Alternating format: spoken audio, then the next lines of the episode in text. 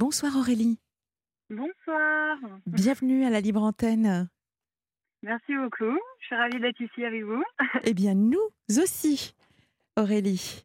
Alors, euh, Aurélie, dites-nous tout. Qui êtes-vous Euh, bah moi, je... oui, bah oui, avec plaisir. Alors, euh, bah moi, écoutez, Aurélie, j'ai 32 ans et je reviens tout juste d'un tour du monde. Pendant 15 mois, j'ai voyagé à travers le monde entier. Je pense que bah, je suis là pour raconter un peu mon histoire, qu'est-ce qui m'a poussée à partir, euh, mon parcours qui était incroyable. Quelle Euh, chance. Sachant que je suis partie toute seule. voilà. Quelle chance, quelle chance. Alors, euh, euh, oui, Aurélie, je, je- je vous envie en fait. Je, suis certaine que c'est un des rêves de, de- au moins un des rêves de, de certains auditeurs, c'est de pouvoir, eh ben, je sais pas, justement, vous allez nous raconter, est-ce que vous avez tout plaqué et sur un coup de tête? Alors, c'est venu comment, Aurélie Cette envie de, de partir? Alors en fait, cette envie de partir, je, je voyage depuis que je suis petite. Donc en fait, j'ai déjà le goût du voyage que mes parents m'ont inculqué depuis que je suis petite. Et c'est vrai que, bah, en fait, cette décision de partir en tour du monde, je pense que je l'avais au fond de moi depuis bah, des années. Oui. Mais sauf que j'ai suivi un, un schéma très classique. Je viens de Paris. Euh, moi, on m'a toujours dit il faut faire des études, il faut avoir un boulot, un CDI, etc., une vie bien rangée. Et donc, j'ai suivi le schéma classique. Donc, j'ai fait euh, un bac normal, un bac scientifique, j'ai fait une école de commerce, j'ai fini mon école. J'ai bossé pendant euh, plus de sept ans dans la pub à Paris. D'accord Enfin, voilà. Et puis un jour, en fait, bah, durant le Covid, mon corps m'a un peu lâché, sachant que j'avais des problèmes de santé depuis des années. Ah. Euh, l'été, euh, l'été 2020, euh, mon corps a- m'a un peu lâché, enfin surtout mon intestin en fait. j'avais un rythme de vie un peu, on va dire, très parisien, donc je sortais beaucoup, je mangeais très mal, beaucoup de stress, etc. Mhm. Et en fait, mon corps m'a un peu lâché, donc j'ai eu un gros problème d'intestin où je pouvais quasiment plus manger pendant une semaine. Ah oui, en effet. C'était le corps qui. ça- mon corps a fait une sorte de, de il a craqué total. Ah oui, ouais, d'accord. Et du coup, je me suis dit oula, il y a une alerte là. Ouais. Qu'est-ce qui se passe? Ouais. Euh, Il faut il faut que je comprenne ce qui se passe. Euh, sachant que j'avais eu des, des choses émotionnelles hein, un peu un peu dures des, les derniers mois, je me suis dit bon ça y est mon corps il me lâche total, il faut Mhm. que je vois. Donc j'ai été voir des gastro-entérologues qui m'ont pas trop compris. Enfin ils m'ont dit bon vous avez le syndrome de l'intestin irritable qui est qui- je sais pas si vous connaissez, c'est vraiment avoir l'intestin sensible quoi en gros. Oui.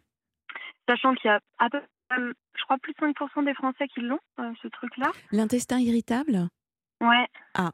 Euh, alors, je ne connais pas les statistiques, mais effectivement, c'est euh, c'est- c'est- c'est- Je sais qu'il y a pas mal de monde qui l'a, en tout cas, plus qu'on ce qu'on ne pense. c'est au niveau du côlon, en fait, non C'est ça? Enfin, c'est au niveau de l'intestin, vraiment. Ah, d'accord. C'est au niveau de l'intestin, en fait, c'est des inflammations. On, est- on réagit souvent à des ingrédients. Alors, les gens vont dire je suis intolérant au gluten ou au lactose ou ce genre de choses. Ah oui, parce que ça provoque des diarrhées, non C'est ça? C'est ça, enfin, Voilà. entre autres, ça peut provoquer des diarrhées ou des, ou des brûlures d'intestin, d'estomac, etc.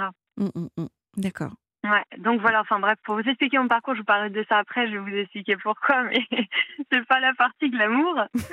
mais, mais en fait, c'est que du coup, en fait, après, je, voyais d'autres euh, d'autres médecins un peu plus sur les énergies euh, que, que j'ai vues. Ils m'ont dit, bah en fait, euh, vu tout ce que tu me dis comme symptômes, je pense que tu as la candidose. Et alors moi, je Ah. la regarde, ma médecin, je me suis dit, c'est quoi la candidose? Je ne connais pas du tout. Oui, ça c'est un, naturopathe aussi, très souvent, qui C'est- donne...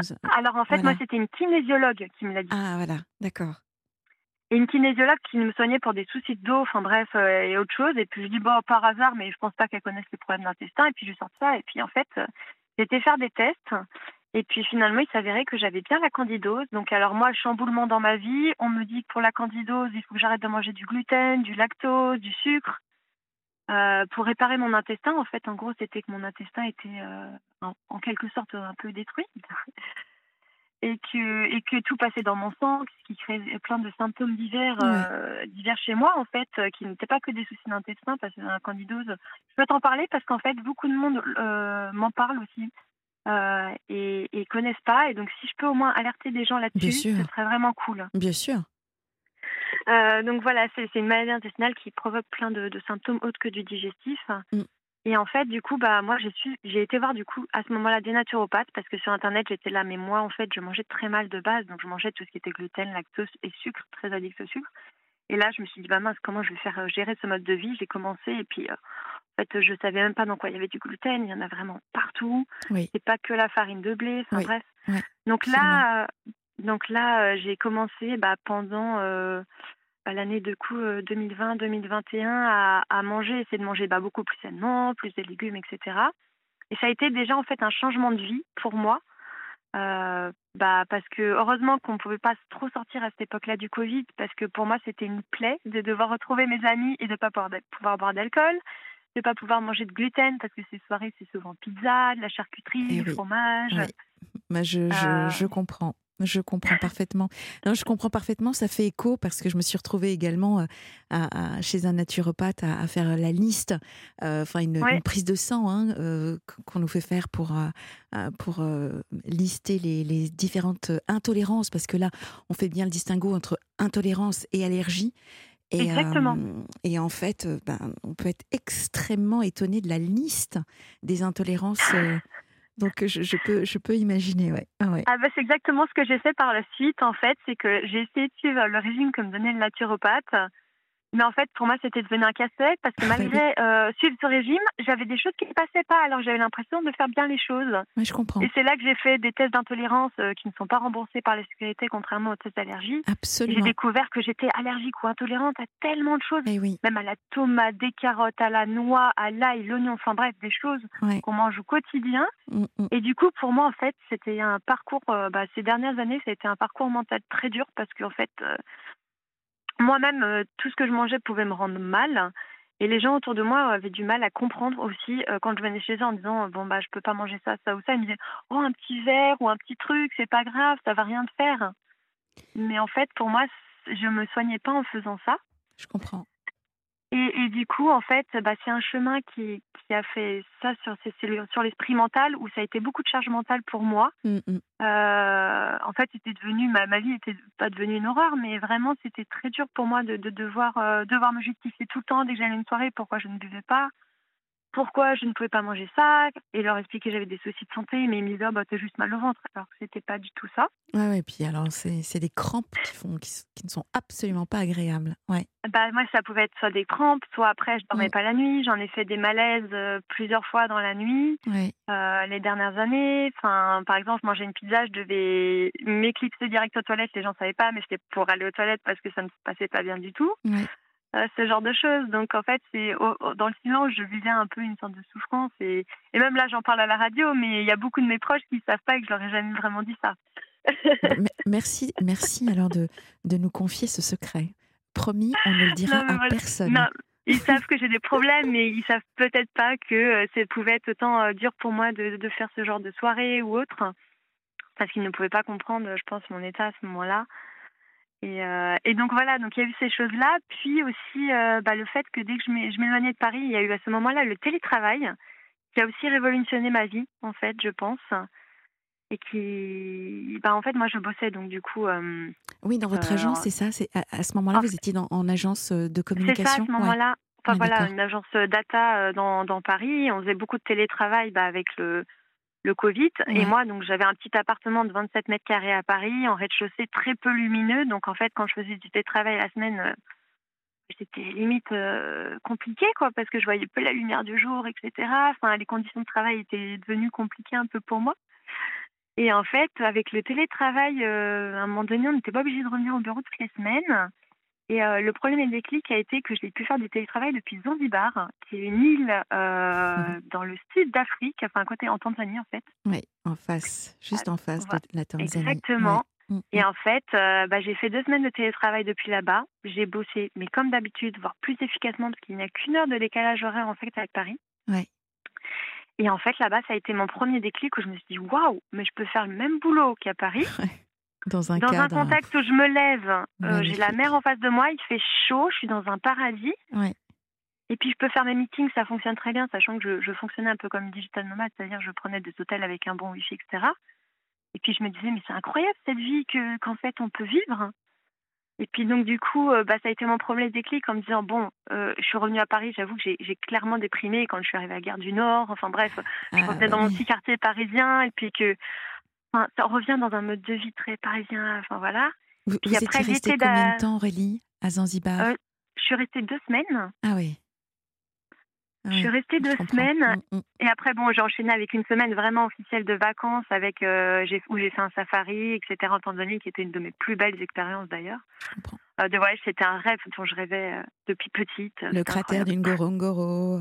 Ouais, exactement. Mm, exactement. Vous l'avez fait aussi? Oui, oh, je, je oui, je, je, je, suis une grande baroudeuse comme vous.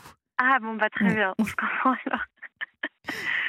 Donc voilà, j'ai fait ça. Et puis en fait, euh, l'été d'après, euh, enfin ce, même été, enfin ça c'était en juin euh, du coup 2021. Mmh et, et l'été bah, en août, j'ai été faire du télétravail depuis un appartement bon familial dans le Var. Et puis et puis là en fait, ça, a été vraiment le deuxième déclic en me disant mais en fait c'est incroyable, je peux faire du télétravail. même limite sur le midi sur ma pause déj, j'avais une heure et demie de pause déj, mais je, je la prenais pour euh, manger en une demi-heure et puis j'allais me baigner le midi où la mer elle est à 25 degrés. Je rentrais le soir, euh, je finissais ma journée de boulot, il y avait des activités dans la ville où j'étais. Enfin, puis je me disais, mais je, je, me sentais vraiment mieux et je sentais même que, à côté de mon traitement naturopathe, bah, je sentais que émotionnellement, je mangeais euh, quasiment la même chose, mais je la dirigerais beaucoup mieux. Ah voilà. Donc le stress. le stress joue eh beaucoup sur la digestion et sur l'aspect mental. C'est impressionnant. Hum, hum, hum. Est-ce que, est que même au niveau de, de, la performance au travail, vous vous êtes senti plus, plus efficace? Franchement, oui. Ah bah oui, parce que j'étais beaucoup plus épanouie et heureuse en fait. Mmh, je comprends. Enfin, franchement, moi, je sais qu'il me faut du soleil, de la mer et puis euh, et puis des gens sympas, enfin, de, une, bonne, une, bonne énergie. Et puis en fait, je suis beaucoup plus performante que euh, en me disant bon, je me lève, oh, j'ai la flemme de me lever s'il fait pas beau à Paris et puis que je suis dans mon ma petite cave d'appartement parisien ça me donne beaucoup moins envie de bosser. Alors que là, je me dis, ah bah, je vais bien bosser, je vais aller me baigner après, comme ça, j'ai l'occasion. Alors que sinon, on va traîner. Euh. Oui, je comprends. Je comprends. C'est un peu mon ressenti. Et puis, euh, franchement, ça a été le deuxième déclic où je me suis dit, non, mais en fait, euh, je suis rentrée dans le train, j'ai même pleuré pour vous dire en me disant, non, je peux pas rentrer à Paris, j'angoissais de rentrer à Paris. Et, je me suis dit, non, mais je peux plus vivre à Paris. Et du coup, en fait, les trois mois d'après ont découlé en mode, bon, Premièrement, je vais voir pour peut-être aller vivre dans le sud-est euh, de la France, donc sur la côte d'Azur. Ouais. Et puis en fait, mon télétra enfin mon travail m'a dit non non, on peut pas faire de télétravail, il faut que tu reviennes souvent. Enfin, c'était devenu, c'était une galère, etc. Donc en fait, en décembre, bah du coup, 2000, euh, euh, c'était quoi, 2021, bah j'ai dit, bah mon travail me disait non pour pour une rupture conventionnelle. Et en fait, ils m'ont dit ça, bah le lendemain, je dis ok, bah je pose madame, je m'en vais. Euh, je peux plus vivre comme ça. Il me dit, bah, au pire, dans quelques temps. Non, mais en fait, moi, je sentais que ça n'allait plus. Enfin, que je ne pouvais plus être dans ce contexte, que ma vie ne m'allait plus. J'étais pas heureuse, en fait, dans mon quotidien. Et du coup, j'ai dit, bah, c'est pas grave. Euh, voilà, moi, j'avais 31 ans à l'époque. J'avais pas d'enfant, j'avais pas de mari, j'avais pas de copains. Oui. Et je me suis dit, bah, écoute, c'est le moment, pose ta dème. De toute façon, si tu déménages dans le sud, tu dois quitter ton boulot dans tous les cas parce que tu peux pas le garder. Tu... Moi, j'avais acheté un appartement aussi, donc c'est-à-dire j'ai posé ma démission, j'ai vendu mon appartement. Ah Et puis, euh, j'ai dit, je pars sur une nouvelle base, je vais vivre une nouvelle vie, au moins ça me fait partir à zéro. J'avais besoin de ça, je le sentais. J'avais besoin de repartir. bravo, je parlais de confiance en soi et d'estime de soi, là on est complètement dans le je pense à moi et j'y vais. Bravo, bravo.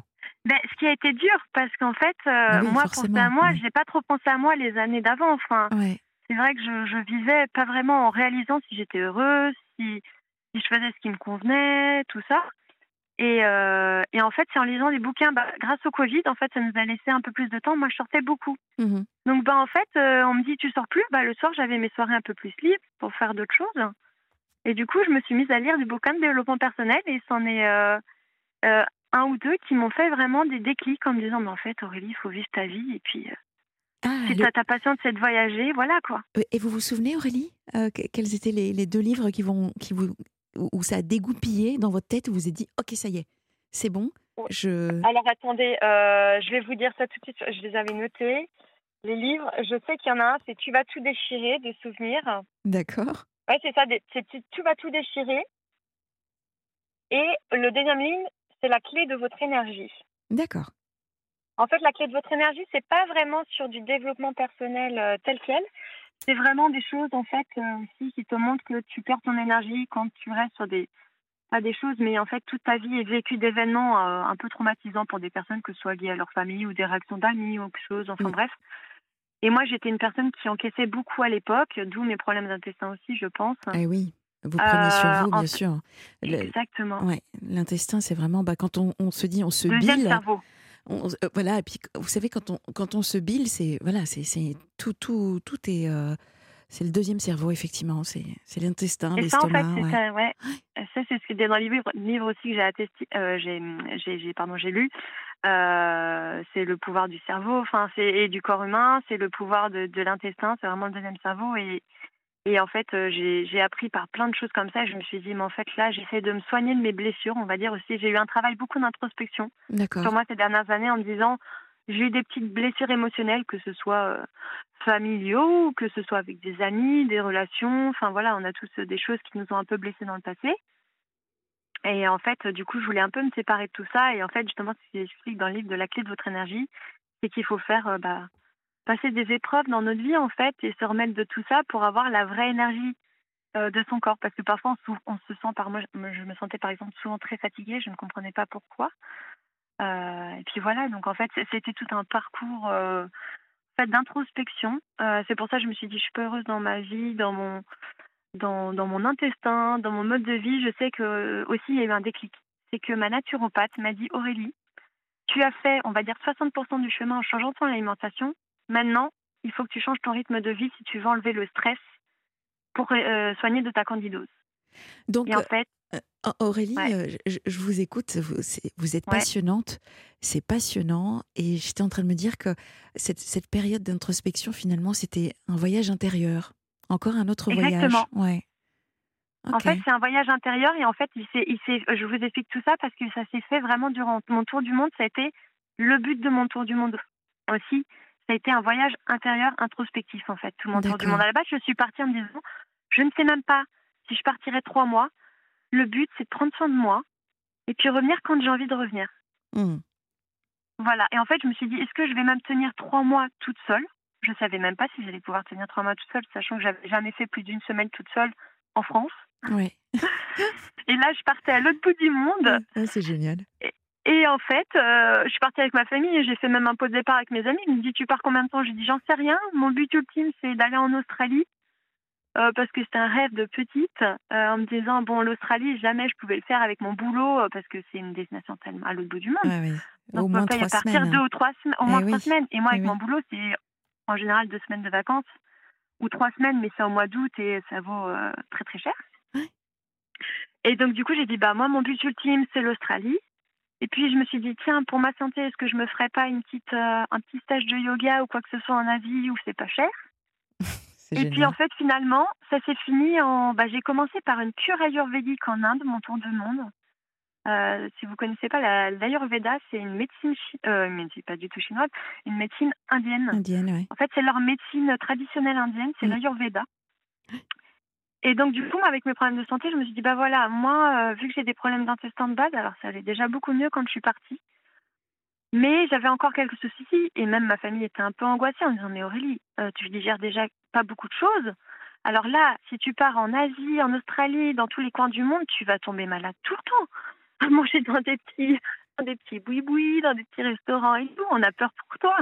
Alors là, Aurélie, moi, ce que je vous propose, c'est de faire un tour dans le studio Coluche d'Europe 1 pour accueillir Guillaume et son flash. Et on se retrouve juste après. Ça marche. Euh, Aurélie? Oui, oui. là. Donc, euh, vraiment, alors je réitère, c'est passionnant. Donc, vous partez pour l'Australie. Eh ben, en fait, avant de partir en Australie, ah oui, final, vous passez par l'Inde. Eh ben, en fait, euh, finalement, je suis passée par plusieurs pays parce que je me suis dit bon, eh ben, en fait, j'étais partie peut-être pour quelques mois et puis je me suis dit, bon, bah, je vais commencer par l'Inde, sachant que j'ai eu je ne sais combien de messages de personnes qui m'ont dit, quoi, tu commences un tour du monde toute seule par un pays en plus comme l'Inde? Enfin, un pays comme l'Inde, il faut savoir qu'il euh, y a beaucoup de gens qui, ont très peur de l'Inde. Et moi-même, j'avais peur de l'Inde, mais je me suis dit, bon, c'est pour une cure ayurvédique. Du coup, je partais pour 21 jours là, euh, vraiment pour prendre soin de moi. Euh, avec un mix entre du yoga, euh, des, médecines vraiment euh, hindoues, on va dire, une bonne alimentation, tout ça. Puis après, j'ai fini quand même par 10 jours, 10 jours de voyage dans le Kerala. J'étais dans le Kerala, donc qui est une région du sud-ouest de l'Inde. Oui. et très verte et tout. Enfin, franchement, eh ben, j'ai adoré mon expérience. Alors, c'est c'est très dépaysant, on va ah dire, de la France, c'est sûr. c'est moins qu'on puisse dire. On a beaucoup d'a priori sur l'Inde. Alors, je suis toujours pas allée dans le nord de l'Inde. Je pense que c'est complètement différent les, grosses villes comme New Delhi, etc. Oui, mais ça, ça reste, ça reste aussi très, très spécial dans l'ambiance euh, de, là on comprend la nuance entre la, la pauvreté et la misère quand on ah bah oui vraiment ouais mm, mm. je, je, comprends Franchement, euh, et c'est une belle expérience. Enfin, oui, oui, allez-y, si vous voulez. Non, non, mais je vous en prie. Euh, en fait, j'avais une question parce que quand vous nous dites que vous nous avez expliqué hein, juste avant la pause que vous faisiez donc vous avez découvert des intolérances. J'ai entendu carottes, tomates et je me dis, mais Aurélie, même ce tour du monde, euh, comment est-ce que vous l'avez géré au niveau alimentaire? En fait, ça a été au début, je me suis dit mais ça va être l'horreur et en fait c'est pour ça que j'ai commencé par cette fameuse cure ayurvédique parce que alors dans la liste, euh, bah, vous devez savoir, mais en fait dans les intolérances élargies, c'est étonnant, il y a des numéros à côté, il y a des niveaux d'intolérance élargie. Oui. Mais en fait, je n'avais aucune idée, moi, quand j'avais des symptômes, de savoir à quoi c'était dû, parce qu'on mixe toujours des choses dans un repas. Et par exemple, la tomate, il y a des moments où je la tolérais très bien, genre dans une salade, mais en version sauce tomate dans une pizza, ça passe pas du tout. Oui. Et euh, carotte froide, ça va, mais la carotte chaude, je la supporte pas. Alors, je ne sais pas pourquoi. On, va expliquer, on va expliquer aux, auditeurs hein, qui, pour comprendre encore un peu plus. En fait, quand vous faites cette, cette prise de sang euh, que le naturopathe vous propose de faire, et vous avez raison, elle n'est absolument pas prise en charge. Hein. Euh, de, mémoire, elle doit tourner aux alentours de 180 à 200 euros hein, pour donner un. C'est ça. Moi, je crois que c'est un truc comme ça, dans les 200 euros. Je l'avais fait au laboratoire Jamaria à Paris, pour info, moi. Dans le 16e oui, exactement. Bon, donc euh, bah, nous sommes allés à, la même euh, adresse.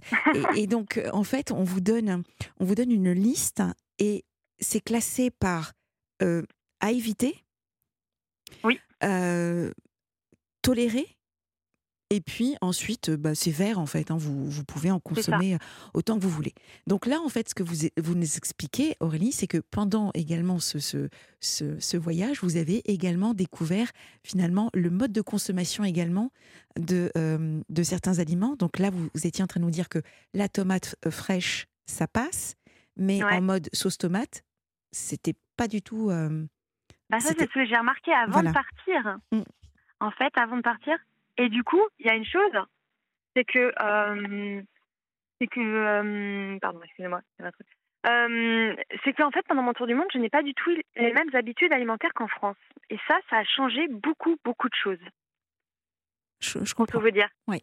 C'est que par exemple, en Inde, du coup, je pense que déjà ma cure ayurvédique a aidé à vraiment me soigner. Après coup, j'étais complètement épuisée parce que cette cure, en fait, est très épuisante pour le corps en fait, on chamboule un peu tout l'écosystème, on va dire. Euh, et puis moi, je sortais d'une période stressante. Il faut savoir que je suis complètement folle. Euh, j'avais fini mon boulot le vendredi. Le lundi, j'étais dans l'avion pour euh, l'Inde. Donc, j'ai pas pris. J'ai pas. J'ai préparé mon tour du monde en trois mois. En fait. vous l'avez senti comme ça, vous l'avez fait. petite question pour nos auditeurs. Est-ce que, est que cette cure, on peut la trouver en France? Alors, on peut la trouver en France, oui. Euh, mais ça sera pas du tout la même chose qu'en Inde. Ah Alors, euh, en fait, euh, j'avais regardé en France déjà, c'est quatre fois le prix de l'Inde. Mm. Et puis, c'est des personnes qui peuvent être formées en Inde. J'en ai trouvé, mais je pense qu'il y en a très peu. De, de, souvenirs, je crois que j'ai dû en voir trois, quatre. C'est à peu près vrai, véritable. parce qu'en fait, ces personnes sont principalement formées en Inde. Et en Inde, moi, ce que je suis partie vraiment là-bas parce que j'étais dans un hôpital ayurvédique. Donc d'ailleurs, en parallèle de ça, euh, si les personnes, si ça les intéresse, faut savoir que dans ma maintenant, enfin, je suis blogueuse euh, voyage. D'accord. Et j'ai fait un article sur mon blog sur ma candidose et sur euh, ma cure ayurvédique détaillant vraiment toute ma cure. Donc si ça en ah, intéresse certains. Bon, on va le mettre sur la page Facebook. voilà. Oui, je, je vois Adrien qui me dit OK. Donc, d'accord, très bien. On va, on va, on va mettre ça sur, sur la page Facebook de la Libre Antenne. D'accord. Ok ça, je vous le partage, soit je peux le dire à l'oral, hein, pour si certains veulent aller voir. Euh. Oui, mais en même temps, ça, ça permet de, de à la fois se souvenir, euh, voilà, pour plus tard, ça reste. Oui, bien sûr, bien sûr, avec plaisir. Mmh. Donc, euh, donc voilà, en fait, c'est pour dire parce que c'est une longue expérience aussi la cure ayurvédique. Mais en fait, je pense que d'avoir mangé sainement et des, en fait en cure ayurvédique, on te fait manger vraiment que des produits naturels, euh, pas de sucre ajouté, Oui, que des beaucoup de légumes, Rien de euh, des choses, rien de transformé en fait. ouais. Mm. Donc en rien d'industriel finalement. Exactement. Et ça, ça change beaucoup. Euh, alors, c'est pas dans le sujet Tour du Monde, là, on parle d'intestin, etc. Mais ça me fait penser à un reportage que j'ai vu sur France 2, Le pouvoir du corps humain, euh, avec Michel Simès, c'était il y a trois semaines, qui parle du microbiote. Et Oui, si des personnes sont intéressées par ça, c'est très. ouais, c'est bah, c'est passionnant vraiment c'est un- Ouais. c'est passionnant et c'était un. C'était un peu clairement mon parcours en fait euh, qui expliquait que justement Michel Simès a juste pendant une semaine mangé de la nourriture industrielle, ça a complètement changé son microbiote. Absolument, je l'ai vu aussi. Ouais, c'était intéressant. Mm. Donc, euh, et en fait, moi, du coup, euh, en y repensant là, en ayant vu ce reportage, au final, euh, bon, mon voyage devait peut-être durer, durer indéterminé. Finalement, j'ai tenu 15 mois. Enfin, je peux vous expliquer après. J'ai beaucoup de choses à raconter. Désolée, peut-être des gens après. Mais euh, au final, euh, bah, maintenant, ça va beaucoup mieux. Là, je peux vous dire que bah, je suis de retour en France. Je remange du pain, euh, des choses que je pouvais pas manger avant. Même, je mange souvent du fromage et des choses comme ça.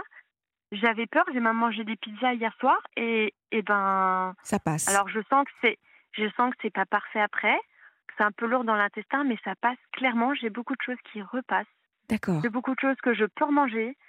Enfin ça m'a je pense que le voyage entre le fait que bah j'avais beaucoup moins de stress, enfin j'avais un autre type de stress en voyage, c'est pas le même type que stress qu'en France par exemple dans la vie quotidienne. C'est des stress genre euh, quel bus, est-ce que je vais pouvoir le prendre, pas le prendre, euh, est-ce qu'il va arriver mon bus euh, euh, est-ce que je vais, je- qu'est-ce qu'il faut que je fasse demain, mince, où est-ce que je vais manger, mon avion Ah il va arriver à l'heure, euh, c'est pas les mêmes stress, Non, ça c'est sûr. Mais mais ouais. ouais voilà. Mais mais euh, j'ai quand même, ça m'a quand même, euh, je pense, soigné parce qu'en fait moi j'étais du genre à voyager vraiment en sac à dos. euh, avec un petit budget, donc je mangeais souvent dans des petits trucs locaux, mais vraiment au coin de rue. alors je vérifiais quand même que ça ressemblait à quelque chose.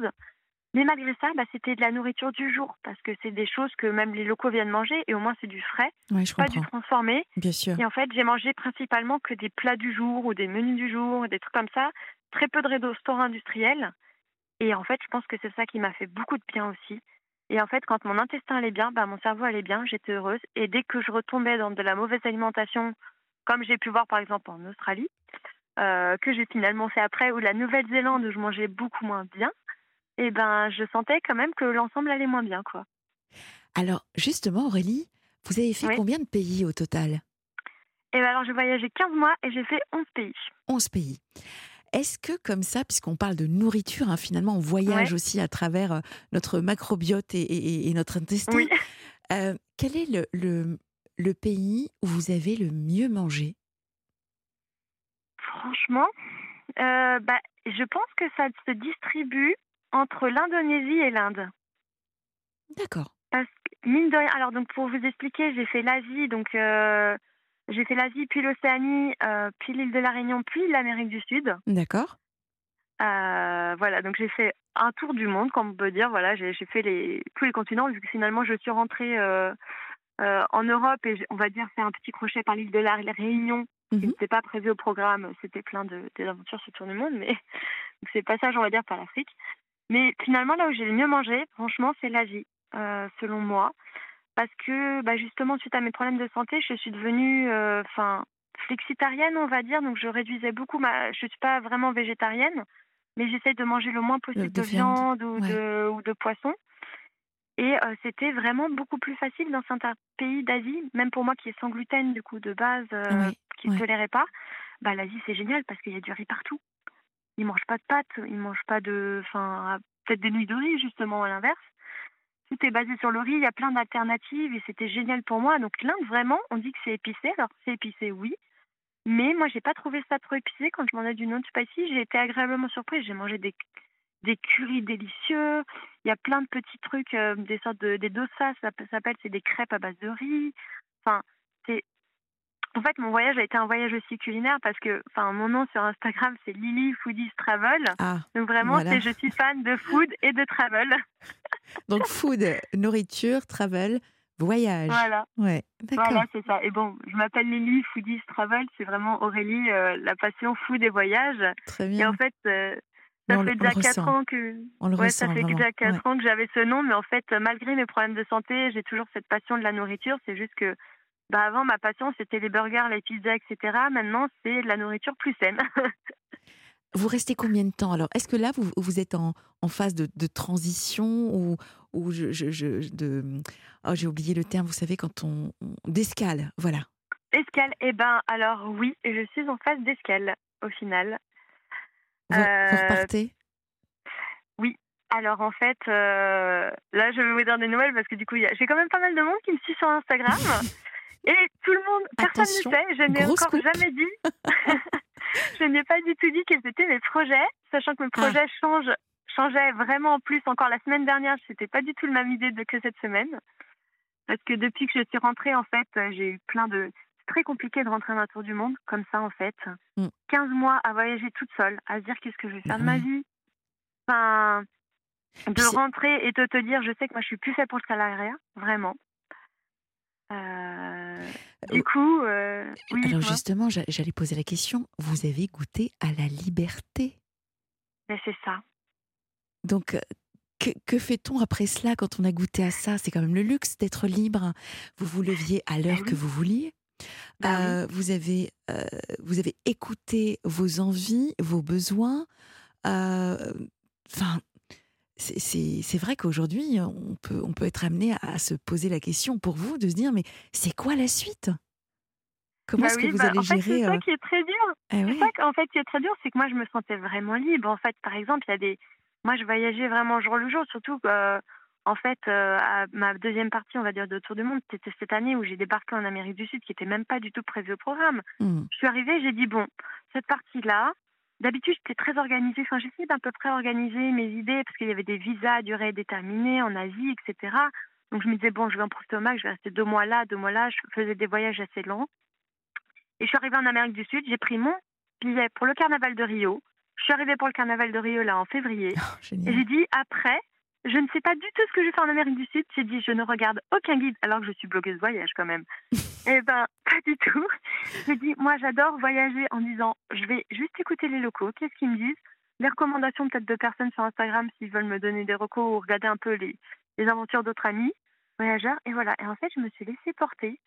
Et ça, ça a été là vraiment un autre type de voyage pour moi, vraiment libre. C'est-à-dire, par exemple, je suis arrivée à Iguassou, je me sentais fatiguée parce que euh, j'avais fait un mois très intense après le carnaval, j'ai beaucoup vadrouillé en Mm, Brésil, mm, mm, etc. Et je me suis dit, ben, en fait, je suis fatiguée, puis je vais me reposer. Et puis, en fait, euh, chaque jour, je disais à l'hôtel, bon, bah, je vais reprendre deux jours en plus, deux jours en plus. Finalement, je devais rester trois jours. Je suis restée une semaine dans un, un hôtel euh, où je me sentais bien. Mm. Et puis, en fait, c'est juste la liberté où je me disais, ben, en fait, ça me manquait de me faire un petit, un petit peu de yoga le matin ou où en fait, c'est ce goût où on a la liberté, on se dit, bah, on n'a pas de contraintes, on n'a pas de choses, c'est pas grave si on reste plus longtemps, au pire, je, je, je raterai quelque chose d'autre. Puis là, on, rep- on, on retourne en France. Alors, je suis rentrée en fait pour le mariage de ma sœur, D'accord, qui était un grand événement. Bah oui. Merci, bah, c'était, euh, on a fait bon plein de choses. Donc, il y avait plein de choses organisées. Le notamment du John C. Après, il y a eu le mariage civil, le mariage religieux était ce week-end. Donc, c'était, je suis témoin, donc c'était quand même une organisation. Et puis, c'est ma, ma petite sœur, donc voilà. Donc, c'est vrai que le retour a été vraiment, au début, j'ai fait des surprises à mes proches, c'est très excitant, etc. Mais après, on se tape bah, les, les questions de tout le monde, de tous les proches. Bah, tu vas faire quoi cet été? Et Et tu oui. reprends un boulot? Eh bah oui. et, euh, et puis ma mère m'a dit bon, il serait temps que tu trouves un boulot. Et puis t'as mon père qui me dit euh, bon la Tanguy, euh, il faut il faut que tu trouves un boulot. Enfin tu, tu Ah, comptes te poser où? Tu comptes faire Tu comptes c'est ça? Oui, moi, parce que vous n'avez plus d'appartement, on le rappelle quand Bah, même. En fait, je suis actuellement SDF. Enfin, Ah si on peut le dire, oui. Et, C'est ça. d'ailleurs, en, en parlant de SDF, d'argent, euh, com- comment est-ce que vous arriviez à, à vivre euh, Comment est-ce que vous avez financé ce, ce, ce, ce rêve que vous aviez depuis, euh, Alors depuis ça, ce j'ai goût du voyage? questions.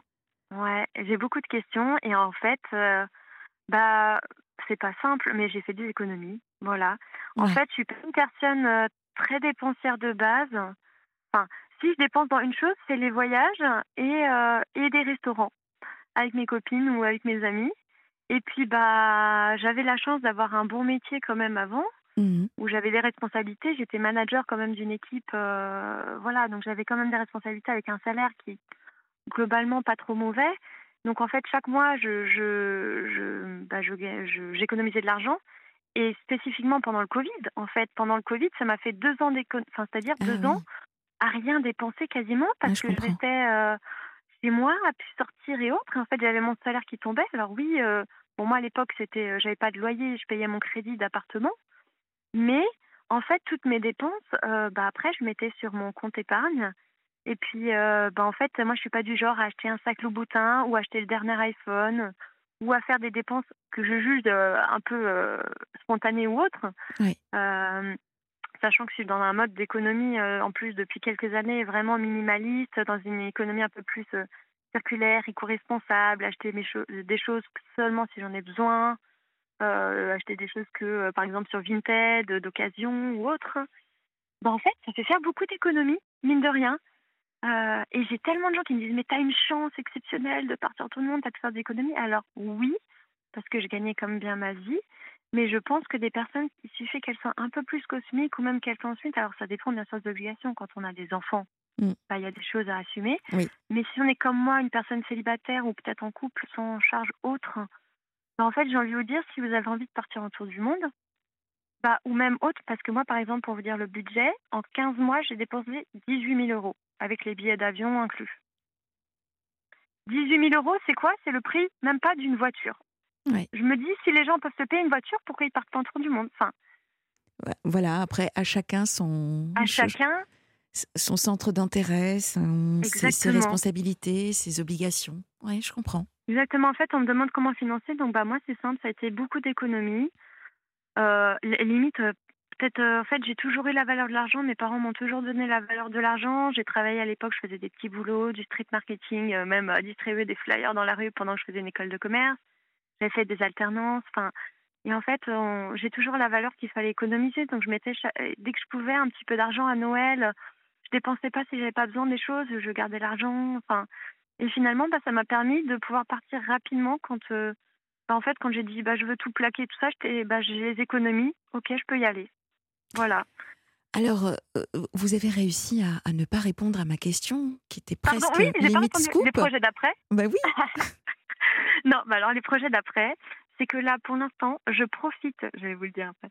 J'allais, euh, du coup, en fait, là, je suis, je profite de l'été en France. Vraiment, je profite euh, avec ma famille ou je vais aller voir quelques amis en France parce que, quand même, mon petit pays, la France, euh, est quand même bien, mine de rien, l'été. Je l'aime bien. j'aime pas trop l'hiver en France, mais j'aime bien l'été. Et donc, du coup, je me suis posé beaucoup de questions, surtout par rapport à mon avenir professionnel. Oui. pour vous dire, pour expliquer le chemin. Euh, et en fait, euh, bah, je vais essayer de me lancer à mon compte, sachant que c'est bah, quelque chose que je faisais déjà avant. Euh, donc en fait, ce boulot de, enfin on va dire, j'étais déjà blogueuse, Instagrammeuse, créatrice de contenu, ce que vous voulez, à, côté de de mon boulot ou pendant mon voyage, je l'ai fait aussi, mais je faisais ça vraiment par passion. Je touchais zéro revenu quasiment, à part j'ai eu quelques fois des réductions durant mon voyage ou des choses comme ça, mais je faisais pas du tout ça pour l'argent. Je faisais vraiment ça par passion. Et puis en fait, euh, quand j'ai vu des gens qui m'ont dit, mais en fait Aurélie, euh, avec tous tes abonnés, euh, ton trafic sur ton blog, tu pourrais en vivre, enfin pas peut-être pas en vivre, mais en avoir beaucoup de compléments de revenus, etc. J'ai dit, bah en fait, je vais commencer à tester parce que moi je bossais dans le marketing, donc je me suis dit, bah tiens, je vais m'amuser avec mon blog. Et donc là, en fait, l'idée c'est que dans les prochains mois, je vais, je vais, je vais m'amuser, je vais, enfin, je vais, je vais faire, je vais bosser mon blog parce que j'ai beaucoup de contenu à mmh, partager. J'adore aider les voyageurs en fait à voyager. Et donc du coup, bah là, c'est, je vais bosser sur mon blog. J'ai plein d'articles, il y a plein de pays où j'ai rien rédigé euh, sur comment faire, euh, par exemple, euh, je sais pas, cinq jours à Rio de Janeiro, comment faire le carnaval. puis après, j'ai fini par le Pérou, je sais pas, cinq jours autour de Cusco, les meilleures activités à faire, ce genre de choses. En fait, si je peux aider des voyageurs, moi, ça me fait plaisir. Alors, vous, savez, à qui je pense? Je pense à, Max, qui en début euh, d'émission nous a parlé de la difficulté à encadrer les personnes malvoyantes ou non-voyantes quand elles souhaitent voyager.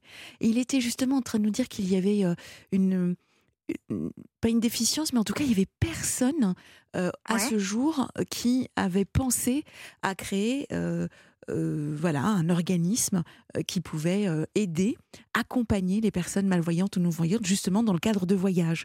Donc, Ah! voilà, je, je sème une petite graine, hein, ma chère Aurélie, puisque vous Oui. aimez les voyages, puisque vous, Ouais. vous avez envie de développer votre blog, puisque vous avez également, vous parlez d'aider certains voyageurs, et ben là, Ouais. je, je, peux, je, vous transmets ben, une, piste. Ouais. Ouais, bah je note ça et en fait, euh, bah après si je suis amenée à voyager avec des, enfin à voyager, à, faire des partenariats ou autres avec des organismes de tourisme, sachant que je- j'essaie de promouvoir aussi des organismes un peu éco-responsables, etc. Et ben je leur dirais vraiment cette idée parce que c'est vrai qu'en effet, maintenant que vous me dites, euh, enfin, je je j'ai jamais vu d'organisme qui qui promouvait ce type de voyage en fait. C'est ce qui nous confiait en début de, en début d'émission. Il y a manifestement pas d'organisme qui accompagne euh, les personnes euh, euh, malvoyantes ou non-voyantes euh, dans, dans des voyages, des déplacements. Donc voilà, on a. Bah, je garde ça en on tête le euh, pour en parler euh, à des gens ou autres qui croiseront peut-être mon chemin, mais Bah oui. carrément, ou même moi, si un jour je lance une agence de voyage, je ne sais pas, mon, mon idée est indéfinie, mais en fait, euh, j'ai plein d'idées en tête, mais, mais ça met du temps, il faut avoir du temps pour s'y consacrer, enfin voilà. Là, quand on vient en France, c'est vrai qu'il y a les, les joies des retrouvailles, de profiter Eh des moments bah aussi avec oui, des autres, donc on ne peut pas se consacrer, développer des idées, des business, ça prend du temps. Mm. En fait, c'est pour ça, pour finir sur votre question, je vais passer l'été en France et après je me suis dit non mais je peux pas rester en France euh, même avec tout ce qui se passe en fait euh, je suis rentrée il y avait les émeutes enfin à cause de à vous- tout ce qui s'est passé ces derniers temps. Euh, enfin c'était un peu compliqué avec la la mort euh, du petit euh, Nel Oui. Enfin, mais euh, voilà et en fait tout ça ça m'a fait un peu en mode bah en fait j'étais tellement bien à l'autre bout du monde alors je fuyais peut-être un peu la réalité, mais avec tous les tracas du quotidien et une vie tellement moins chère aussi, Oui, oui, je comprends. Ouais. c'est assez fou. Et donc en fait, vu que là, je me suis dit que je voulais bosser sur mes projets personnels, et sachant que je n'ai quasiment aucun revenu actuellement, euh, c'est compliqué pour moi de m'installer en France. euh, bah, parce qu'en fait, j'ai en tant, en tant qu'entrepreneur, c'est une difficulté qu'on a, c'est qu'en fait, pour pour avoir un, un appartement pour pouvoir louer, on nous demande trois ans de fiche de salaire. Et moi, vu que je me lance, bah, je peux pas louer. Je peux pas louer d'appartement, que ce soit en France ou, enfin, ou dans les dom ou autre.